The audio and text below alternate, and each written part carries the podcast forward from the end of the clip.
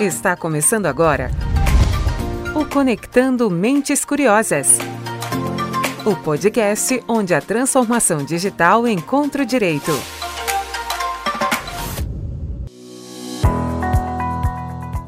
Começando mais um Conectando Mentes Curiosas, o seu podcast sobre tecnologia, inovação e direito. Eu sou Silvia Curado e eu estou aqui para conduzir mais uma conversa. Para quem está nos ouvindo no lançamento desse episódio, Hoje é dia 8 de março de 2022 e nós preparamos uma semana especial de conteúdos para falar sobre mulheres. E nesse Dia Internacional da Mulher, o nosso episódio especial traz uma conversa sobre os lugares onde elas querem estar na sociedade. E por isso, a gente tem grandes mulheres para conversar sobre o tema. A minha primeira convidada é a nossa autoridade em direito do consumidor. Ela tem mais de 20 anos de experiência de atuação na área e já até escreveu um livro sobre a evolução do Código de Defesa do Consumidor, chamado Uma Lei para Todos.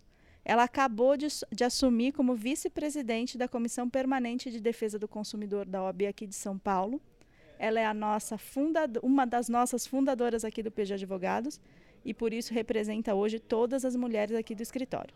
É muito bom ter você aqui na mesa, doutora Ellen Gonçalves. Obrigada, Silvia. O prazer é todo meu de estar aqui numa data tão importante, tão relevante, mais uma vez aqui no Conectando Mentes Curiosas. E a nossa convidada especial é uma voz de fora do direito, mas que representa a voz de muitas mulheres dentro e fora da rede.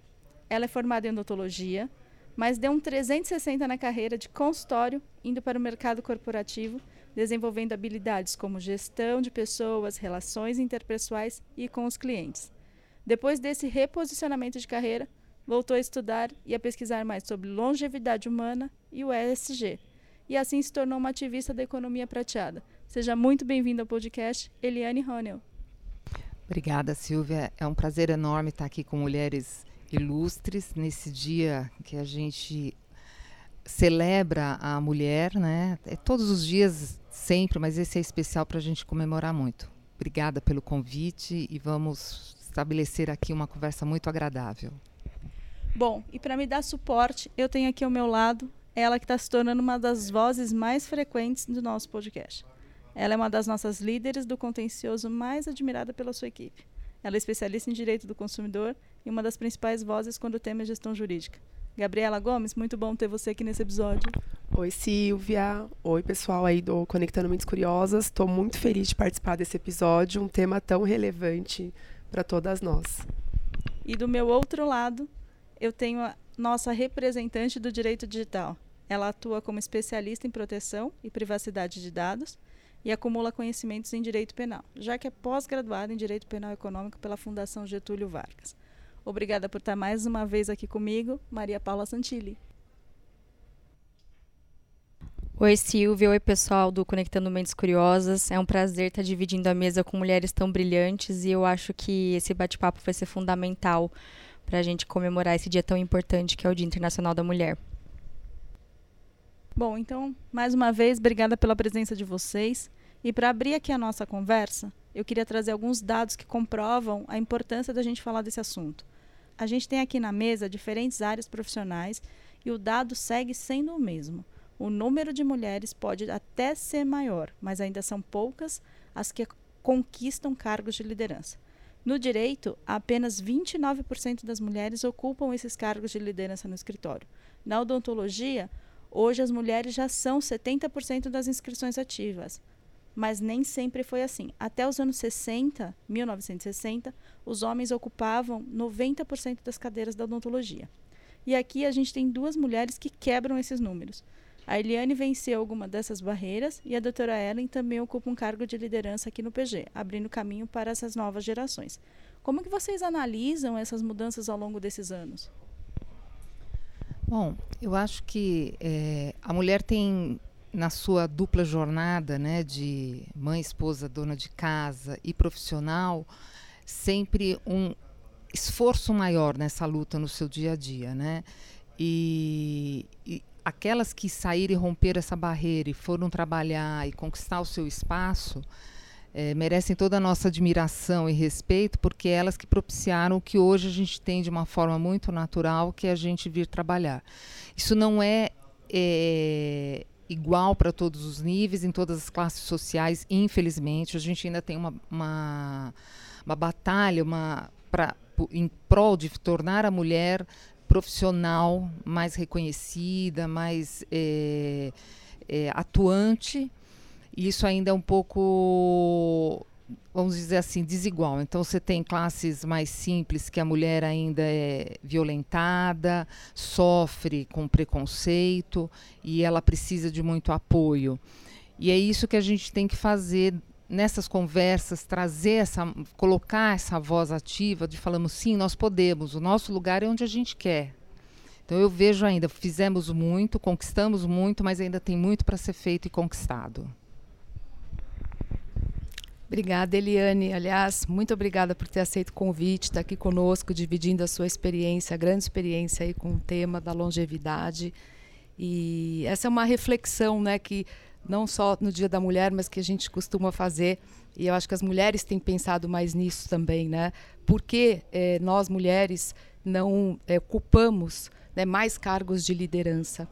Não só, eh, no meu caso, eu sou fundadora aqui do PG, né? Estou no conselho também da empresa e mas realmente essa reflexão eu faço e vejo que tem esse aspecto da dupla jornada, né? Porque a mulher ela ela já tem essa polivalência, mas ela é muito cobrada e era muito mais cobrada pela sociedade e dentro da família também, né? E dentro da família, o que a gente percebe é que cada vez ela é mais importante e nas camadas inclusive sociais, né, de menor poder aquisitivo, os dados mostram que são arrimo de família. Então, é um peso, né? Bem grande. E quando a gente vai também para outras camadas e mulheres que têm oportunidades até no mundo corporativo, faz uns anos atrás eu, eu participei de um evento, já bastante tempo, posso falar que já há uns 10 anos, de um americano mostrando dados de por que as, as mulheres muitas vezes até desistiam chegavam cargos altos nas empresas, de direção, de é, é, VPs, e não assumiam como CEO das empresas. Né? E os dados mostravam que era uma disputa, era um, um, um espaço, um, um, clima também organizacional tão hostil para a mulher, que ela olhava ao redor e falava entre meus filhos e a minha família, e eu ocupar essa posição de liderança de number one, eu vou abdicar. A mulher, me parece, né, aí eu não tenho dados estatísticos, não sou cientista para saber, ela tem essa, é, essa, esse olhar, né? eu posso dizer, esse olhar humano de, muitas vezes, de ceder em prol do outro, de ter essa empatia em favor da família e em favor né, do, do, seu companheiro, do seu esposo. Então, isso tudo eu acho que leva esse cenário. Mudou muito, eu acho que a gente ocupou muitos espaços, conheço diversas mulheres líderes muito fortes, competentes, reconhecidas nos seus ambientes, ouvidas nos conselhos, mas quando a gente vai olhar em números e estatísticas, isso ainda é, é, não é suficiente e a gente precisa de ações, e eu acho que ações também das mulheres para com as mulheres. Porque muitas vezes é, eu sinto que as mulheres também ocupam posições, mas também não tem essa preocupação em trazer as demais. Né? São insights que eu tenho que é, para contribuir com o nosso bate-papo aqui. É, eu acho que, vou fazer um complemento aqui, a questão da sororidade, né? Que é essa questão de, de mulher ajudar mulher, de, da gente contribuir é, e levar o conhecimento. Quer dizer, o, o, o, pouco que eu sei, por que não compartilhar, né, da experiência. É, como a Silvia colocou, sou dentista de formação e cliniquei durante 10 anos, dei aula na faculdade e por N motivos eu acabei fazendo uma guinada na minha vida profissional, que inclusive teve um componente de vida pessoal nisso. Foi uma tomada de decisão que foi mesclada pela oportunidade profissional, mas também pelo momento que eu vivia na minha vida pessoal. Então, acho que é, ao homem é, é, meio aquela posição de vou trabalhar para ganhar o dinheiro e é a decisão que ele tem que tomar. A mulher sempre tem o dúbio, né? ou seja, o lado mãe, dona de casa, não necessariamente de repente mãe, mas a dona de casa, o cuidar do seu lar, e o lado profissional. E dentro do profissional, muitas vezes também com essa, esse olhar maternal, esse olhar feminino de colocar um pouco da sua empatia, de ajudar o próximo, de ajudar a sua equipe. Isso tem muito valor para as corporações. Eu acho que esse é, o, é o, a grande pegada, a grande questão do ser mulher dentro das organizações. Que ainda precisamos crescer muito essa participação, mas acho que a gente está num bom caminho. E aqui na mesa a gente tem, eu tenho aqui me dando suporte hoje como co-hosts a Gabriela e a Maria Paula, que são de gerações diferentes. Então eu queria que elas falassem também um pouquinho como é que vocês têm visto essas mudanças. Bom, é, da minha parte, né, que sou mais nova, enfim, eu sinto que, que nós mulheres, a gente nós sentimos uma cobrança desde muito cedo em fazer tudo de uma maneira muito bem feita, não só no nosso ambiente profissional, mas também dentro da, da nossa casa. Então isso acaba fazendo com que a gente fique muito mais tensa em relação às coisas. E muitas vezes toda essa tensão, toda essa cobrança de fazer tudo muito bem feito acaba fazendo com que a gente tenha medo ou com que a gente se compare umas com as outras. É, e eu acho que essa, essa, essa tensão, esse medo, ele vem sendo muitas vezes quebrado. Ele tem sido é, quebrado né, ao longo dos anos. Hoje eu vejo que, que nós mulheres, a gente se joga muito mais nas coisas. A gente tem o nosso ambiente familiar, a gente, a gente cuida do nosso ambiente familiar, mas a gente também não deixa o ambiente é, profissional de lado. E muitas vezes essas duas coisas conversam, porque o fato de a mulher ter mais essa, esse apego familiar, esse apego mais emocional ela consegue liderar o ambiente de trabalho dela com muito mais tato, um tato diferenciado que os homens muitas vezes não têm. Então, muitas vezes uma mulher gestora, ela consegue ter um bate-papo aberto com os colaboradores dela, consegue sentir mais o feeling do, do, do, pessoal e isso torna o ambiente profissional muito mais tranquilo, prazeroso de se trabalhar.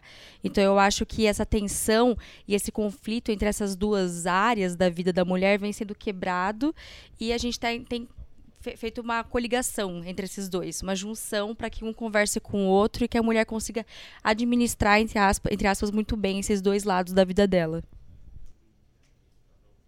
É, eu acho que, como a Silvia disse, a gente está em outra geração. Então, nós não passamos o que nossas avós passaram, o que nossas mães passaram, e é uma grande vitória. Acho que hoje a gente está a gente está muito mais acostumado a estar no ambiente de trabalho, para a gente é natural estudar, é natural estar no ambiente corporativo, o que poucos anos atrás não era tão natural. E a gente percebe que, em que pese tem essa naturalidade, a gente, o tempo inteiro, a gente tem que estar. Tá a gente tem que se esforçar um pouco mais, né? Então, a gente meio que foi criada a segurar o rojão. É exatamente como você falou, Maria Paula. Então, a gente tem que estudar, a gente tem que trabalhar, a gente tem que cuidar da casa, as que são mãe cuidar dos seus filhos. E como a doutora Ellen disse, por muitas vezes a gente é colocada numa, numa situação de ter que escolher, né? Às vezes eu percebo que o papel do homem não é, é não tem essa essa questão de escolher casa ou escolher o trabalho. Eles estão já introjetados de ter que trabalhar, ganhar dinheiro e ser o arrimo da família, quando na verdade nem é o que acontece. Muitas mulheres aí trabalham o dobro do que os homens e aí a gente entra numa outra esfera, né? De se ganham, né? Se tem a, a sua remuneração igual à dos homens, aí é um, um trabalho que ao longo do tempo a gente percebe que Hoje melhorou, mas ainda assim há uma desigualdade. E aí, é, embora, é, já puxando aqui uma nova pergunta para a gente poder debater, que embora esse século de mudanças pareça muito tempo, a gente está transformando uma cultura que perdura por milênios. Depois de conquistar o direito do trabalho, agora as mulheres elas se destacam a ocupar outros lugares, como cargos de liderança. No direito, nós tivemos a primeira mulher a comandar a OAB, a Patrícia Vanzolini, e na odontologia, a gente começa a ver mulheres assumindo lugares mais altos, como é o caso da doutora, Sar a doutora Carla Sarni, a fundadora do Sorridentes, uma das maiores redes de clínicas do país. O que espera essa geração de mulheres que está chegando à melhor idade agora? O que, que, vão, o que nós vamos conquistar ainda? Bom, é, é um grande desafio. Eu acho que a, a gente tem vários insights bem bacanas que você colocou porque é, as mulheres que saíram antes da gente acabam se destacando porque a mulher estava sempre muito dividida entre casa e trabalho. Aquelas que iam para tipo, vou para a guerra, né? Então vou lá, vou conquistar. Exemplos que você citou aí, vou para o lado da odontologia. A doutora Carla é um exemplo, né? Com o seu grupo Salos, as Sorridentes, é, uma vitoriosa. Ela prega isso com com uma naturalidade de mentora muito bacana, que é justamente colocar isso. Tenha o seu sonho e persiga o seu sonho. Então você não vai abandonar o seu sonho por sua família, você não vai abandonar o seu sonho pelo seu emprego. Você vai juntar tudo isso e vai brigar, vai batalhar por isso de uma forma que só a mulher sabe conduzir, que é de uma forma leve, é, é, solta, uma meio forma que maternal, meio né? Meio que maternal, sim, sem dúvida, né? Porque tá, por mais que você possa dizer, ah, mas eu não tenho filho, mas é, é, é do instinto, instinto feminino essa questão maternal do cuidar, do levar adiante e de carregar os outros consigo. Né? Então, ela, ela não só é uma desbravadora, como também é uma líder nata. Isso é muito bacana e isso tem um bom, um bom reflexo nos negócios. Né? Então, vendo o futuro, eu só tenho que dizer que as possibilidades para as meninas que estão vindo, para as mais jovens, é muito bacana, tem muito potencial e o que me deixa muito feliz é que essa geração que vem vindo, os milênios, a geração Z, até a geração alfa que já, já começa a despontar, é ver que, que essa turma tem no seu DNA essa questão de vamos conquistar os nossos direitos, vamos ter, é, vamos ter igualdade, é, é, equidade de gênero, de raça, de cor, de opção sexual, é, são politicamente mais ativos né? Pensam mais nas coisas e aí, independente de ser homem ou mulher, mas aí eu coloco de novo o olhar da mulher como muito mais participativo. Então, a gente tem que usar e abusar dessa, dessa, dessas características para a gente elevar a participação da mulher na política, nos cargos públicos, nos diversos níveis hierárquicos de empresas privadas, né? porque competência nós temos de sobra. Concordo super, Eliane. Eu estava, enquanto ouvia você falar, Maria Paula, a Gabi, a Silvia, eu estava lembrando de um livro que eu ganhei, A Equilibrista. Não sei se. que é bem, acho que quando a gente fala da mulher e seus papéis, né? Você imagina a mulher ali com todos os pratinhos tendo que empilhar e ela tem essa capacidade, né? Eu costumo dizer que você não tem um fardo maior do que você não possa carregar, né? Mas o fato é que, é, unindo tudo que eu ouvi de vocês, né? Quando a Maria Paula fala do peso que a gente sente de ser cobrada, de fazer melhor, é, a gente também olha para trás e vê que essas mulheres que as primeiras que desbravaram né, na liderança, elas comportavam como homens, na verdade. Porque o exemplo, para que se estabelecessem dentro da, dessa cultura, né? Eu tenho muitas amigas que, aliás, pararam de trabalhar para ter filhos, que elas não vão conseguir. Não conseguia nem engravidar. Elas não, não vamos, estamos aqui, as metas, levavam ainda mais. É, é, de uma maneira ainda mais dura do que o próprio homem, porque era a maneira de estabelecer território ali, né? Então, acho que isso explica um pouco. Eu fico pensando quando você fala desse peso que continua. Só que ao longo do tempo, a mulher percebeu que o diferencial dela é ser ela mesma, né?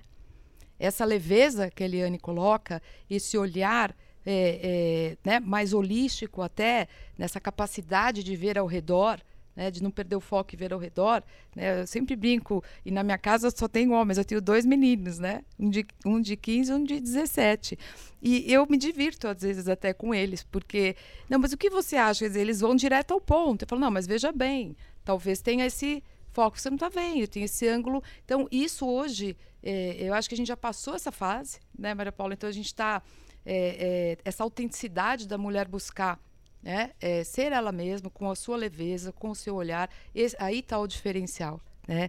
De ter essa capacidade de gestão, especialmente desse olhar humano, da gestão de pessoas. E engana-se quem acha que a mulher não vai dar resultado, porque isso não quer dizer que ela não vá buscar né, a performance, a estratégia do seu negócio. E, e outro, o, outro insight que me vem é que eu acho que assim o perfil é, feminino ele é talhado para o empreendedorismo, né? Porque é, empreender requer muita coragem, requer muitos erros e acertos, especialmente no nosso país, e a mulher tem uma resiliência, uma resistência. Né? Então, felizes quem conta com uma mulher empreendedora ao lado. E mais, a gente tem que se dar conta do volume de outras mulheres que nós temos. Né? Se a gente pegar aqui o PG, sem medo de errar, 70% são mulheres aqui. né? A gente tem ali na parte até de pessoas, quando a gente vai fazer é, é, atra atração de talentos e tudo, no direito, é, aparece assim, 70 a 30. Né? E, então, eu acho que a gente está olhando para o futuro, para o presente mesmo, eu acho que é agora, é aqui. Eu acho que as mulheres estão têm um espaço muito poderoso nas mãos. Né? Tem excelentes líderes que já chegaram lá, que podem olhar e olham né? E a gente realmente juntas é, produzimos outro outro cenário é, de números, de, de posicionamento, né? E, e, eu acho que as coisas vêm andando. Esse ano mesmo de 2022, eu vejo muitos é, nem sinais, assim, exemplos realmente a serem seguidos, né? Então a gente tem um espaço e junto com os jovens, as jovens também, né? Mulheres, está aqui Gabi, Maria Paula representando e essa geração também né, que, que tem um respeito pela diversidade, né, que, e da política também. Né, tá aqui, nós vamos ter eleições esse ano. Tá? Então, eu, eu, sou muito da ação, né, Eliane? Assim, o que, que nós vamos fazer em 2022? Qual é o plano de ação? Eu acho que as mulheres eh, não precisam provar mais nada para ninguém. A gente precisa agir, né? Eh, com serenidade, com estratégia e juntas. Eu acho super bem colocado. É, o que importa muito é, é, a gente se ajudar, porque, de fato, a mulher conquistou muito, tem essa visão holística, essa questão de dar conta de vários pratinhos ao mesmo tempo, sempre com um sorriso no rosto, né? Não, tropeçou, caiu e tudo bem. Se ela tiver que chorar, ela vai num cantinho, chora um pouquinho, mas volta e já está tudo ótimo. É, e juntar essa questão dessa resiliência que é tanto mais forte nas gerações mais antigas, com essa visão de diversidade e inclusão das gerações mais novas, esse poder, essa sinergia é uma coisa muito bacana e que vai com certeza só trazer benefícios para ampliar a atuação da mulher, seja no empreendedorismo, seja como uma funcionária pública, seja no, na área da política. Eh, não importa, onde ela quiser atuar, lugar da, como eu já comentei, lugar da mulher é onde ela quer estar. Eu só queria fazer um complemento aqui, o que a doutora Ellen disse, e acho que é, é muito importante quando a gente olha para mulheres tão fortes que tem perto da gente. E olhando aqui para o PG, a gente percebe, quando a gente fala de buscar esses talentos, quanto de mulher que vem através, né, do LinkedIn, enfim, de todas as plataformas quererem trabalhar aqui conosco. E, e isso é muito uma vitrine. Né? A gente tem a Ellen, que é um, um baita nome em direito do consumidor, empresa, empresária. E quando elas entram para cá, a gente tem muitas mulheres na liderança. E a gente até brinca bastante aqui que as nossas estagiárias vivem pedindo para fazer podcast, para falar também ou ao vivo, porque ela, a gente está sempre falando. E tem muita mulher aqui no escritório. E, e é, é, muito gostoso ver isso, que a gente domina o espaço mesmo, né? A gente não tem medo de falar, a gente vai para o ao vivo. Se tiver com medo, vai com medo mesmo. Mas a gente tá. A, a gente percebe que a gente tem formado aí um. As meninas procuram a gente como uma vitrine muito positiva. Então, isso é só complementando o que a Ellen disse, o quanto é importante a nossa presença e o nosso papel. Não, com certeza. Só complementando a Gabi agora, essa questão que a vitrine do, do PG mostra pra gente é um, é um negócio muito bacana, porque eu lembro quando eu entrei aqui pela primeira vez, e olhei assim, todo mundo sentadinho, eu falei, gente, mas só tem mulher aqui, como assim, sabe? Porque eu mesma não estava acostumada. Os outros escritórios que eu já pude conviver, entrar para conhecer, enfim, jamais que tinha essa proporção tão gigantesca. E o fato de, de, nós termos mulheres tão poderosas e tomando a frente de áreas aqui tão importantes motiva a gente a buscar estar algum dia nessas posições. É, antes eu não, eu não tinha essa questão de poder vir aqui comentar sobre esse tema tão importante mostrar a minha voz, mostrar o que eu tenho para oferecer e hoje eu me sinto muito motivada a isso por, por essas mulheres. Então, essa, esse engajamento, essa motivação, ela é de extrema importância na sociedade. E puxando agora para uma próxima pergunta, Vivendo essa transformação todos os dias, é comum mulheres estarem em ambientes hostis, não apenas no mercado de trabalho, mas fora dele. Vocês viveram alguma situação marcante e hoje ainda e, e, hoje a gente ainda convive com essas hostilidades? O que, que vocês acham? Eu acho que a gente, nós vamos pegar um gancho natural da nossa conversa e enquanto vocês estavam falando, como eu sou a mais velha aqui do grupo, eu acabei lembrando de algumas passagens que vai acabar respondendo tua questão, que é o seguinte: eu já estive em reuniões onde eu era a única mulher na mesa. E não foi uma única vez, foram várias vezes. Eu trabalhei em empresa onde toda a diretoria eram só homens. Isso não é coisa de um passado tão passado, né?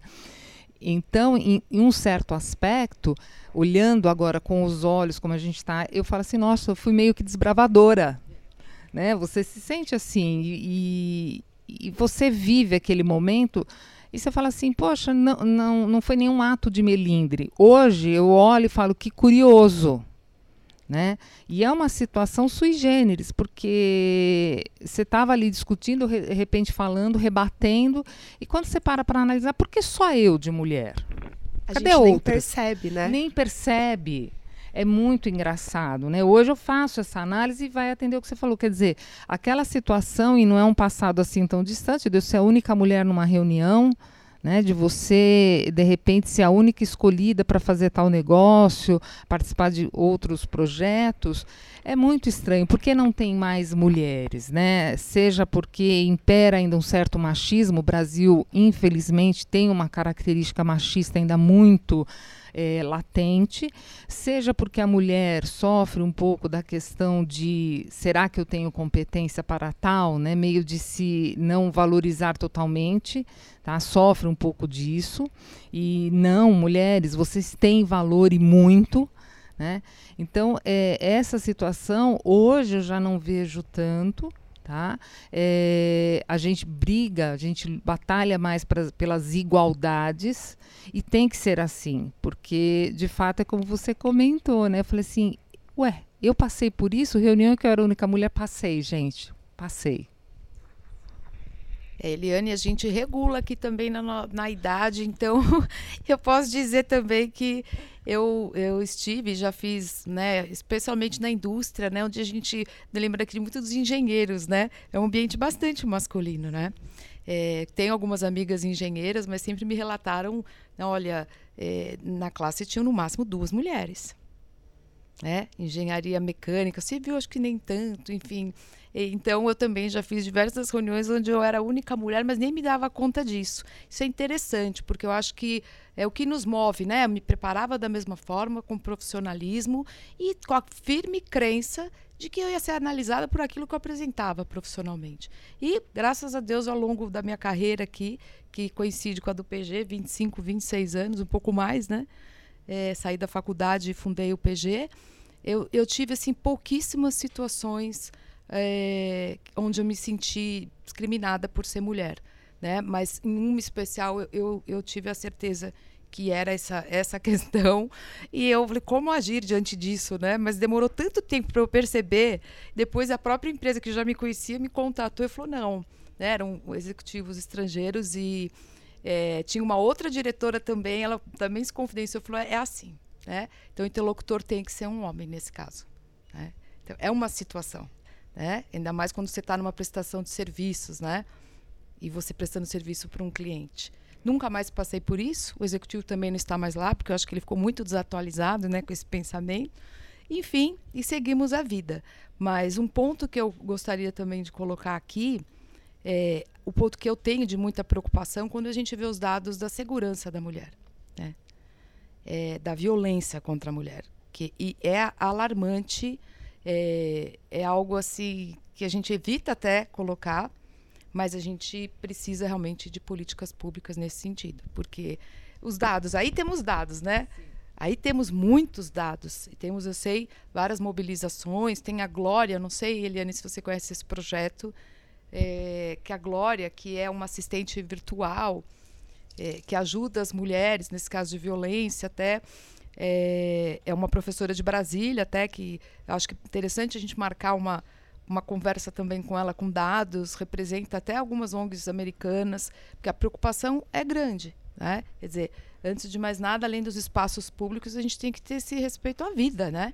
Esse é um tema que me preocupa muito. Né? Não, concordo contigo, doutora Ellen, e os dados mostraram que, inclusive agora nesse período de dois anos que nós temos de pandemia, o quanto cresceu a violência contra a mulher, com essa questão de todos ficarem reclusos em casa, né?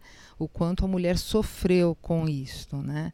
Então isso demonstra que é, na, no quesito segurança ainda temos muito a evoluir e temos que nos ajudar. É, a mulher não tem que se sujeitar à violência, ela tem que denunciar, ela tem que buscar ajuda, porque o que mais choca é que é uma violência gratuita, né? Só porque ela é mulher, só porque de repente ela está tendo sucesso profissional, só porque de repente ela está pondo o dinheiro do sustento da, da casa, né? E aquilo ao homem é ultrajante. É horrível isso. Nós não podemos aceitar e temos que lutar para que todas tenham uma condição melhor. Eu acho que não só a violência física, né? Acho que isso é um ponto que a gente, às vezes até as próprias mulheres não conseguem enxergar.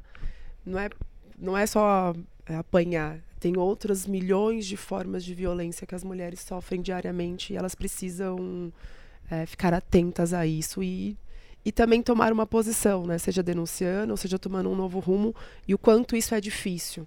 E aí acho que tem várias ONGs que, possam, que podem ajudar essas mulheres e elas precisam procurar ajuda.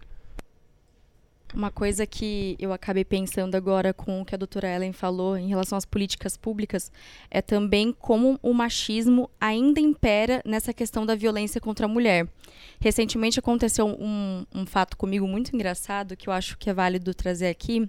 Esse final de semana eu fui para a cidade do meu pai e nós escutamos uma mulher gritando na rua.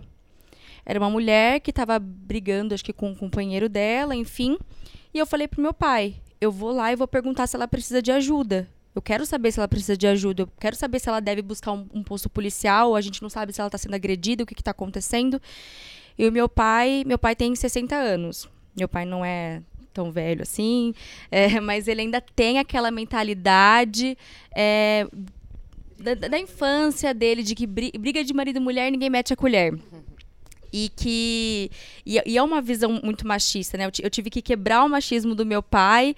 Até hoje eu quebro muitas vezes quando ele fala: "Ah, mas você vai sair com essa roupa?" Ah, mas, mas Maria Paula, mulher não pode falar esse tipo de coisa, sabe? E hoje eu tento dar uma moldada nele em relação a isso. Eu falei, pai, vou ver se essa mulher precisa de ajuda. A gente tem que intervir, a gente não sabe o que está acontecendo. Não, Maria Paula, fica aqui dentro, não vai, não se mete. E isso muitas vezes acontece. Muitas vezes a gente sabe que o nosso vizinho bate na mulher, a gente sabe que a, a nossa amiga ela está sofrendo algum abuso, nem que seja um abuso psicológico, e a gente não age com medo de interferir nisso, de achar que isso não é da nossa competência, da nossa responsabilidade, mas é. Porque é o que eu falo, a gente tem que abraçar umas às outras. É um elo, uma mulher com outra. E a partir do momento que a gente não fala nada, a gente é conivente com isso você não falar nada, muitas vezes é você aceitar, abaixar a cabeça e cooperar para que esse, esse modelo de violência continue perpetuando na nossa sociedade. Vocês disseram coisas tão interessantes aqui. Eu que estou talvez numa geração intermediária entre vocês, eu já vivi as situações né, do jeito que vocês estavam falando sobre ser a única mulher. Eu comecei minha carreira trabalhando com basicamente homens, né? Transporte público é liderado por homens ainda, é um ambiente super hostil. O ambiente dos taxistas hoje com Uber é um pouco menos, mas ainda é um ambiente de mas, masculino, né, vamos assim, assim dizer. E era muito hostil entrevistar essas pessoas quando eu tinha, sei lá, 22 anos. Porque eu chegava para conversar com elas, era respeito zero. E ao longo desse tempo, desses 20 anos que eu tenho de carreira, é notório perceber a forma como a gente conseguiu também educar os homens que estavam abertos a entender este outro lado. Sim, ser a única mulher na mesa era uma situação corriqueira, mas hoje eu, eu percebo que você tem uma voz ouvida de uma maneira diferente. Você não é posta como uma coadjuvante, você é posta numa mesa. A doutora citou alguns exemplos aqui de, de mulheres que lideram conselhos administrativos de grandes companhias. Você é uma voz ouvida e respeitada. Antigamente você estava lá talvez só para fazer um número. Era mais difícil conquistar esse respeito e sim a gente tinha que ter o comportamento masculino para poder ter esse respeito. E além da preocupação do que você vai entregar de performance, era muito comum você ter outras preocupações com o seu comportamento. Que roupa vestir num conselho para não ser levada como aquela que está lá só pela beleza. Já aconteceu comigo de ser tirada de um cliente por conta disso, por não parecer adequada. Eu não sou modelo da sua marca. Eu não preciso estar tá lá pela beleza. Eu tenho que estar tá lá pela minha competência técnica. É por isso que eu estudei. É para isso que eu que eu tô aqui. Não para ser modelo. Se fosse para ser modelo, você contrata Gisele Bündchen, outras mulheres que estão aí para isso. E nada contra a questão da beleza, mas ela não poderia ter sido critério nesse quesito. E a questão da violência que vocês colocaram agora, isso que a Maria Paula colocou, é muito difícil a gente conseguir, de repente, levantar uma mulher. Quando ela está com a autoestima lá embaixo, que ela entende que estar do lado daquele homem é a única opção que ela tem. E é melhor apanhar ou sofrer qualquer outro tipo de violência moral, financeira, enfim, qualquer que seja, do que estar tá sem ele, porque ela não acredita que é capaz de viver sozinha. Então é muito difícil essa situação e acho que sim, a gente sempre que tiver oportunidade de alguém que estiver precisando estender a mão, a gente puxar.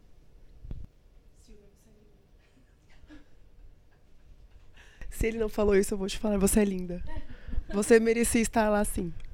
Não só pela competência. Ah, bem. Uh, alguns instrumentos eles têm sido fundamentais em toda essa transformação. E a internet, por meio das redes sociais, deu notoriedade às vozes como a da Eliane, a da doutora Ellen, a do direito em si, por meio de leis específicas, são fundamentais para a segurança de todas nós. Vocês concordam com, com isso? Concordo. É, a gente precisa é só fazer algumas considerações, porque é o seguinte, a internet sempre, essa, essa visibilidade que a gente tem atualmente, ela tem os dois lados, para o bem e para o mal. Então a gente precisa sempre ter o discernimento de como usar e como fazer para fazer pelo bem. Tá? E aí nós vamos ter só os bons ganhos, os bons frutos. Né? É, nós vivemos a era da, da exposição, do, da influência, do marketing digital tudo muito rápido. Nós estamos vivenciando agora, infelizmente, um quadro de guerra entre Rússia e Ucrânia.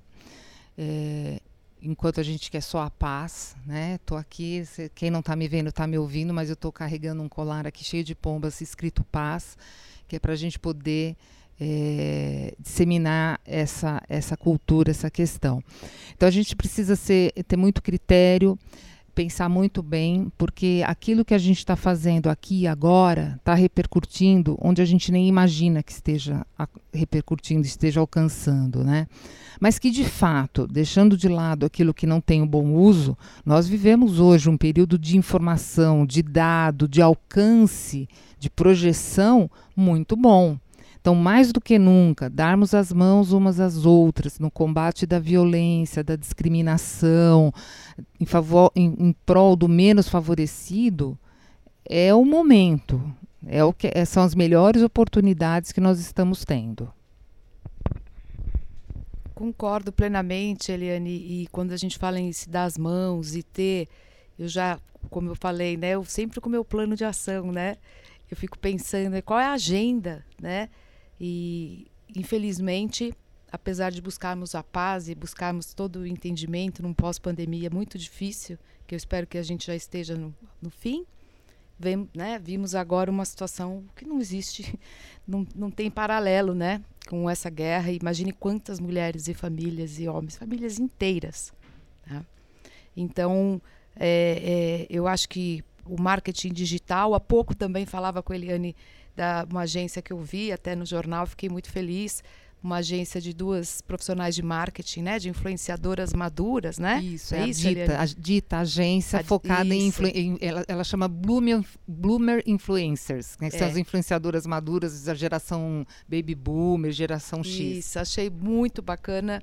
É, é, e assim, não tinha visto uma iniciativa como essa, então, quando a gente pensa que não é possível inovar é sempre possível inovar. Acho que as mulheres mais ainda, né, com sua criatividade, sua sensibilidade e que a gente possa realmente utilizar é, esse marketing digital, todas as redes, mas é, através de organizações que já existem, outras sempre podem surgir, mas se a gente pode se unir a organizações sérias que existem, né, como a própria Mulheres do Brasil também, que nós comentávamos há pouco, e várias outras, né, para a gente fazer um trabalho é organizado, estratégico e que tem um alcance que nós desejamos. Né? Primeiro, é a questão, como nós falamos, da violência, que eu acho que número um de combate é através do apoio psicológico. Saúde mental, então, daria para a gente fazer mais cinco episódios aqui, né, no Dia da Mulher, mas vê quantas coisas. Imagine essa mulher equilibrista, a saúde mental dela dentro de casa, num cenário desse. Né? E agora, se a questão humanitária, que é muito cara às mulheres. Né? como apoiar os refugiados é, da Ucrânia. Não, é, concordo, acho que a gente tem, tem muito, muita coisa para refletir. Eu acho que o principal é as pessoas também pensarem assim, poxa, elas estão ali conversando, mas será que elas passaram por algum perrengue, né? Silvia colocou agora uma situação, mas para cada uma, cada um que está nos ouvindo, tenho certeza, a gente passou sim. Vou, vou, deixar algum pequeno, poucas palavras, mas eu já passei situação de discriminação por ser mulher, discriminação por ter mais de 50 anos, discriminação porque assumi meus cabelos brancos, discriminação porque eu estava com shorts e você tem idade para usar essa roupa. Eu ouvi isso. Né? Você fica meio chocada com esse tipo de coisa. É, eu sofri é, abuso psicológico por parte de ex-marido. Então você vai passando por uma série de situações que vai moldando o, a sua alma, o seu ser, e você vai, vai crescendo e vai pensando muito: eu não posso guardar isso só para mim, eu tenho que disseminar. E como fazer isso? E como a doutora Ellen colocou, a gente tem muitas oportunidades, porque tem muitos movimentos já constituídos e que têm um alcance muito maior do que uma voz isolada. Né, o exemplo do Mulheres do Brasil, que tem vários comitês, inclusive comitê de refugiado. Então, eu acho que tem muita oportunidade para nós mulheres, sobretudo, extravasar todo esse potencial que nós temos em vários trabalhos sociais, que eu recomendo muito. Já fiz vários e, e, é muito interessante você ver o quanto se doar para certas ações custa pouco, mas produz um resultado maravilhoso. Outra coisa, só complementando o que tanto a doutora Ellen quanto a Eliane disseram, é que eu acredito que a internet ajuda muito as mulheres a diagnosticarem que estão passando, às vezes, por uma violência física uma violência psicológica, porque nós temos várias páginas hoje, hoje em dia, Instagram, Facebook, que divulgam muito essa ideia do mulher, você está sofrendo tal tipo de tratativa em casa, não se cale, isso é, uma, isso é um abuso, isso é uma violência psicológica. A violência não se restringe apenas a bater na mulher ou a, a, violência física em si. Ela vai muito além disso. Então as mulheres elas se sentem abraçadas de certa forma. A internet ela trouxe muito disso. Essa essa conscientização por parte da mulher sobre o que ela está vivendo dentro de casa. Olha, isso não é normal. Você está vivendo um relacionamento abusivo. Então eu acho que isso é um benefício muito grande que a gente tem hoje em dia e faz com que nós é, nos, faz com que a gente se una cada vez mais, né? E essa união é muito importante para que as mulheres se sintam confortáveis em denunciar, confortáveis em saber que não, não foi só você que passou por isso, todas nós passamos, é, e que é importante sim a gente denunciar, é importante sim a gente é, ir contra esse tipo de, de atitude. É, agora, passando para uma próxima pergunta, a gente já falou muito sobre os espaços que as mulheres conquistaram até aqui. Agora a gente abre o leque da diversidade, que inclui equiparidade de gêneros, de gerações. Eliane pivotou a carreira e agora ela estuda sobre o assunto. Aqui no PG, a gente também tem espaço para diferentes gerações que integram as equipes. Como é para vocês essas diversidades? Olha, eu tenho uma visão é, muito muito aberta, de repente não até condizente com a minha geração. Eu sou da geração X, né? Nasci em 1968. Mas eu amo diversidade. Eu acho que quanto mais diverso e plural um ambiente, seja ele de estudo, de trabalho, é, de voluntariado, mais rico ele vai ser.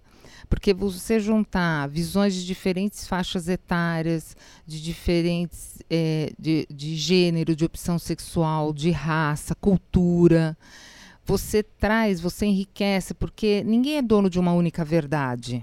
Né? E ninguém é, tem a capacidade de abarcar todo o conhecimento. Então, quanto mais eu puder mesclar melhor isso vai ser. E tanto é verdade que o mundo dos negócios passou a olhar a diversidade e inclusão de uma maneira diferente. O ESG, que é o Environment, Social and Governance, que em português é fatores ambientais, sociais e de governança, está cada vez mais vigente e necessário. Agora, no começo do ano, a CVM, né, a Comissão de Valores Mobiliários, lançou uma, no, uma nova regra para o seu relatório de referências, que para todas as empresas listadas na bolsa, ou seja, aquelas que são de capital, capital aberto, eles têm que produzir, além de todos os relatórios financeiros que há anos existem, também um relatório de práticas de ISD. Então, eles vão ter que listar principalmente com foco nas questões climáticas, que é o grande objeto de discussão das, da, da, da, das cúpulas mundiais, uh, questão de emissão de carbono e o que é feito para mitigar. E no pilar social, uma coisa muito bacana, que é trazer dentro da, da hierarquia da empresa quantos homens e quantas mulheres por cargo, incluindo o conselho de administração, quais as quebras por faixas etárias em todos os cargos, incluindo o conselho de administração, e inclusive citando faixa salarial. Ainda é somente demonstrativo, simplesmente as empresas vão ter que citar e se não tem explicar o que fará para passar a ter. Então eu não tenho, eu só tenho homens, vamos dizer assim. Por que, que você não tem mulher? O que, que você pretende fazer? Ainda não tem um caráter punitivo, mas já é um grande avanço para você colocar na cabeça do, do, do, gestor que aquilo é necessário. Num primeiro momento, muita gente está fazendo muita ação de colocar frases coladas nas paredes das empresas, ficar muito no discurso, fazer o crachá com frases de efeito, de repente pôr um arco-íris no crachá. Mas, gente, se a gente não começar de alguma forma, a gente não sai do lugar. Então, começa meio que no visual, meio que vamos fazer para cumprir tabela, mas a gente vai expandindo. A gente já tem empresas num, num, num, num grau de maturidade nesses termos, sim, maravilhosos, né? Que é de, de brilhar os olhos como a natura. Né, que nesse aspecto de diversidade e inclusão só tem ações excelentes, né, exemplo mas você tem outras que nem tanto.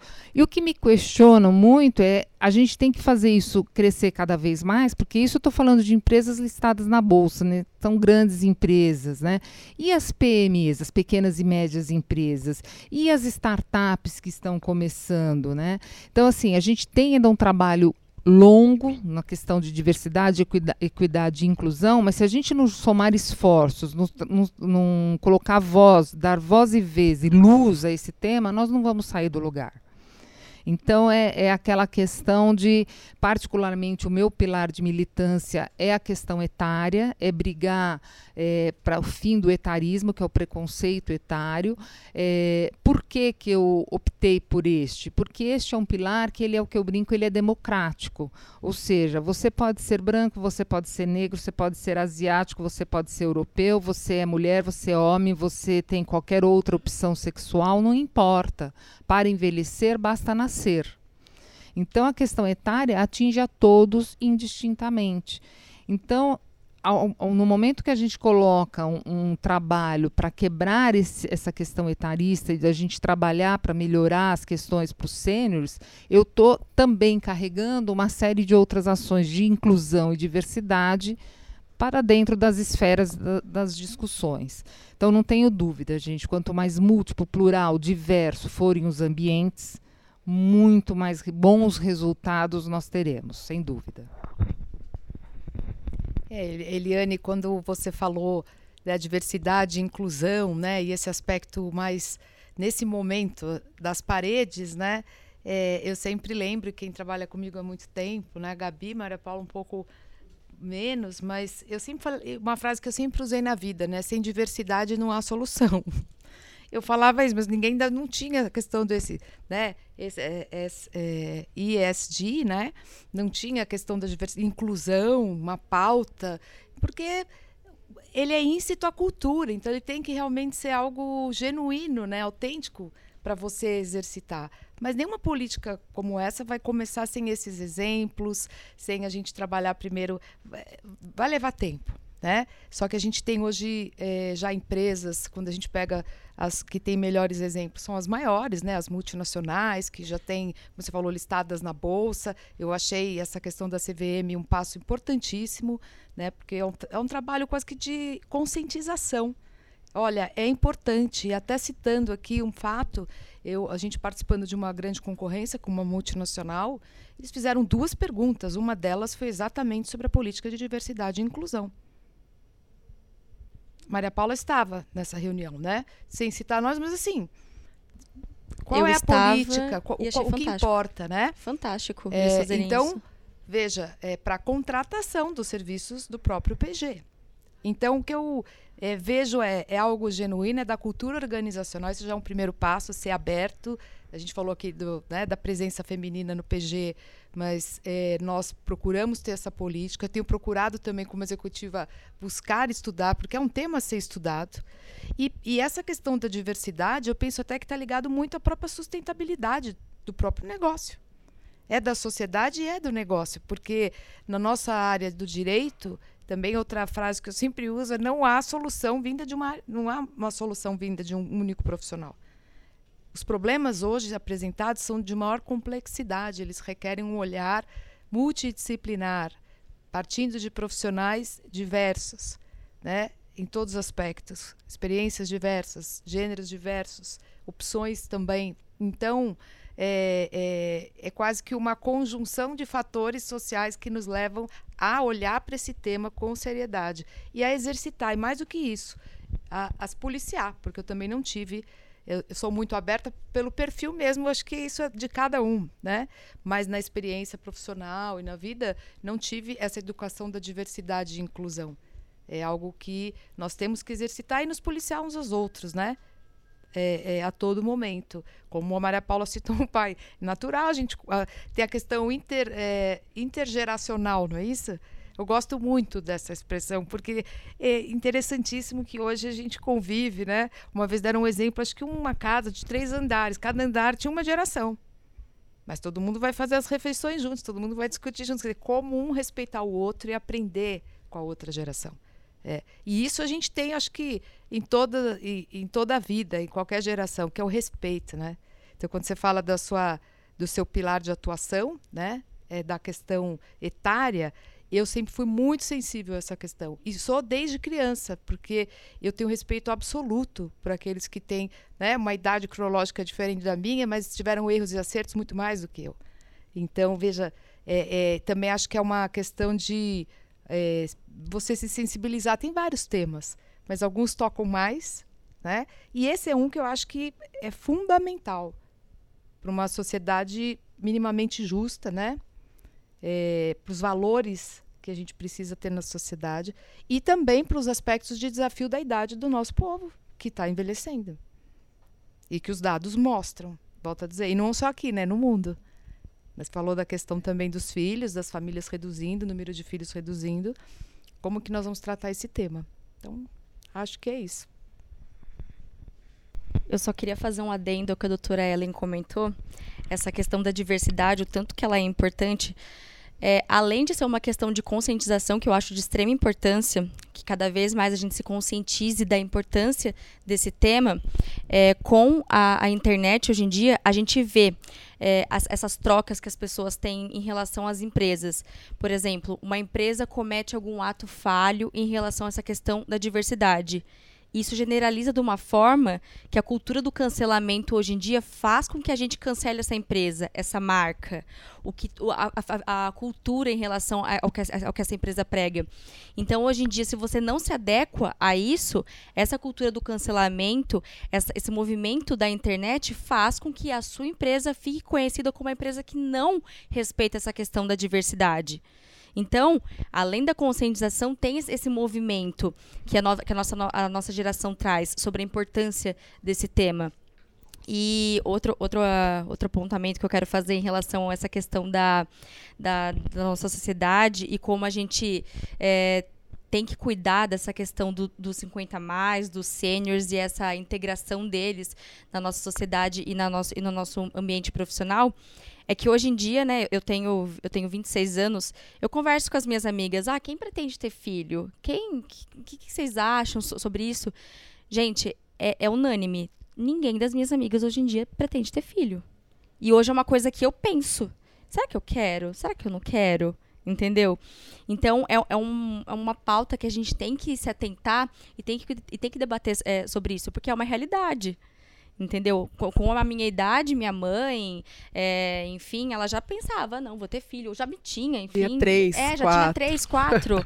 e hoje eu fico pensando, será que eu quero? Será que eu não quero? Mas aí eu acho que sim, tem várias coisas, né? Primeiro, a gente pensa, não sei as suas amigas, mas as minhas já estão, eu sou um pouquinho mais velha, eu tenho 34. E as minhas já estão, passaram por, essa, por esse período de não querer ter filho, e agora a gente já está entrando no período de que está todo mundo engravidando. Então, todas as mulheres aí, todas as minhas amigas estão começando a ter filhos.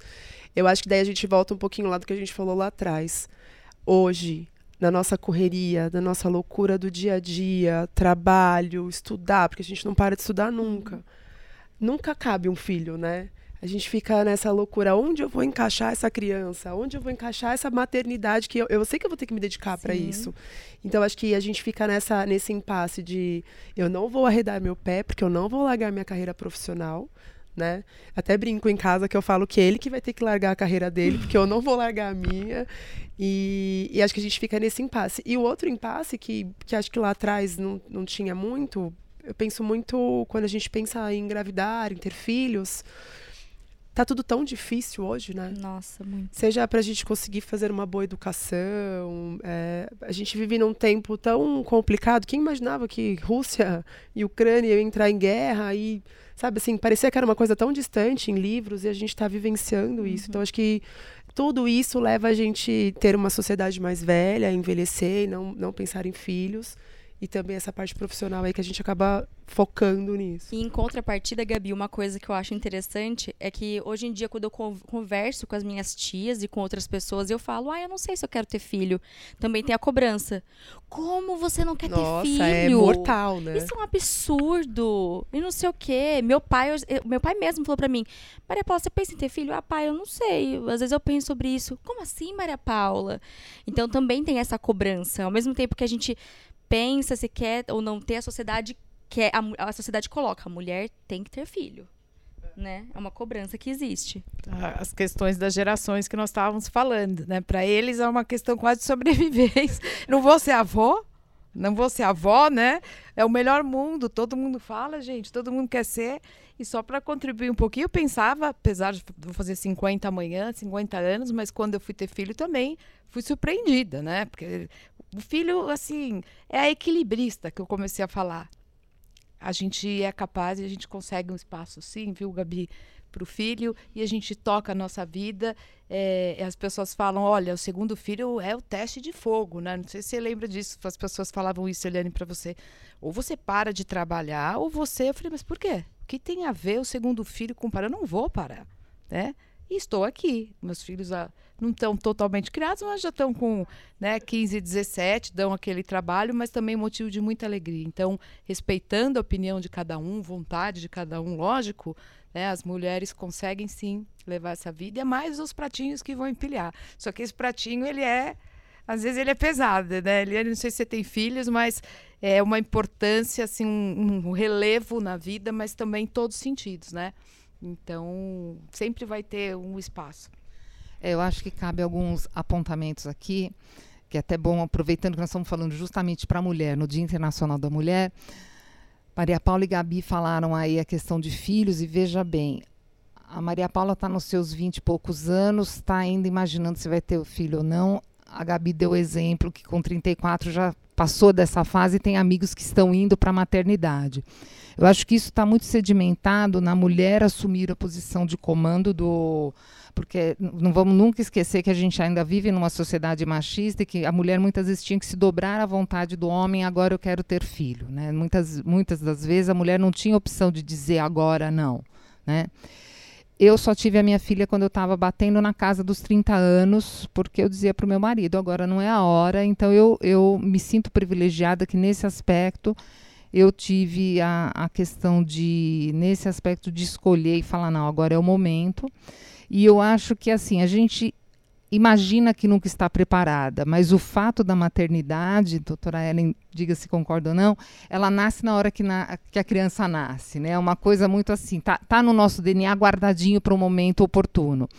E eu reconheço, sim, que você estar tendo diversas opções profissionais, esse leque profícuo de condições de estudo que a gente tem hoje em dia, possibilidade de morar fora, de fazer intercâmbio, de viagens, de saber que você tem hora para entrar para trabalhar, mas não sabe a hora que você vai sair, dá um nó na hora que você pensa como que eu vou colocar tudo isso numa panela junto com um filho que requer cuidado, que tem horário para amamentar, que tem horário para trocar fralda, que tem horário para dormir.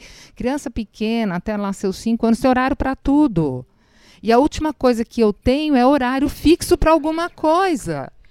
Como que eu vou conciliar isso? Tem horário vago para nada. Sim. Eu acho que os, bom, os bons ventos que a gente começa a sentir é que o homem também, na faixa etária, sobretudo de vocês, está mudando. Não, não há uma uniformidade, unanimidade, mas está mudando. Então ele vem, a, vem é, com o DNA da ajuda. É. Né, do cooperação, né? Ele já é mais cooperativo, esse Sim, homem, né? Fico é. até muito feliz. Então, a, a maternidade maternidade não, não é só coisa exclusiva da mulher. Eu acho que também as empresas têm ajudado muito com a questão do reconhecimento da licença paternidade mais ampliada o que libera o homem que antes podia ter a desculpa, ai, mas eu só tenho cinco dias de licença paternidade. Vou descansar. Não, aí vou descansar, né? Não, não, não, não, não, não. Então, assim, e, e não tem, não tem, depois que você é, tem a experiência da maternidade ou da paternidade, é para sempre. Você viu o exemplo do seu pai, né? Você comentou 60 anos mais filha, vai se metendo querendo dar um, dando um comando você com 26 anos, né? Então a gente encontra, sim, jeito de dar jeito em tudo. Eu acho que é de uma habilidade é, feminina da mulher muito grande, né? E acho que cabe muito. A questão da disseminação da, da internet com relação à diversidade e os cancelamentos, eu vou citar aqui um fato corrido que eu não sei se alguém presenciou quando a Cristina Junqueira esteve no Roda Viva, um programa da TV da Cultura de segunda noite, que ela teve uma infeliz fala com relação à contratação de negros.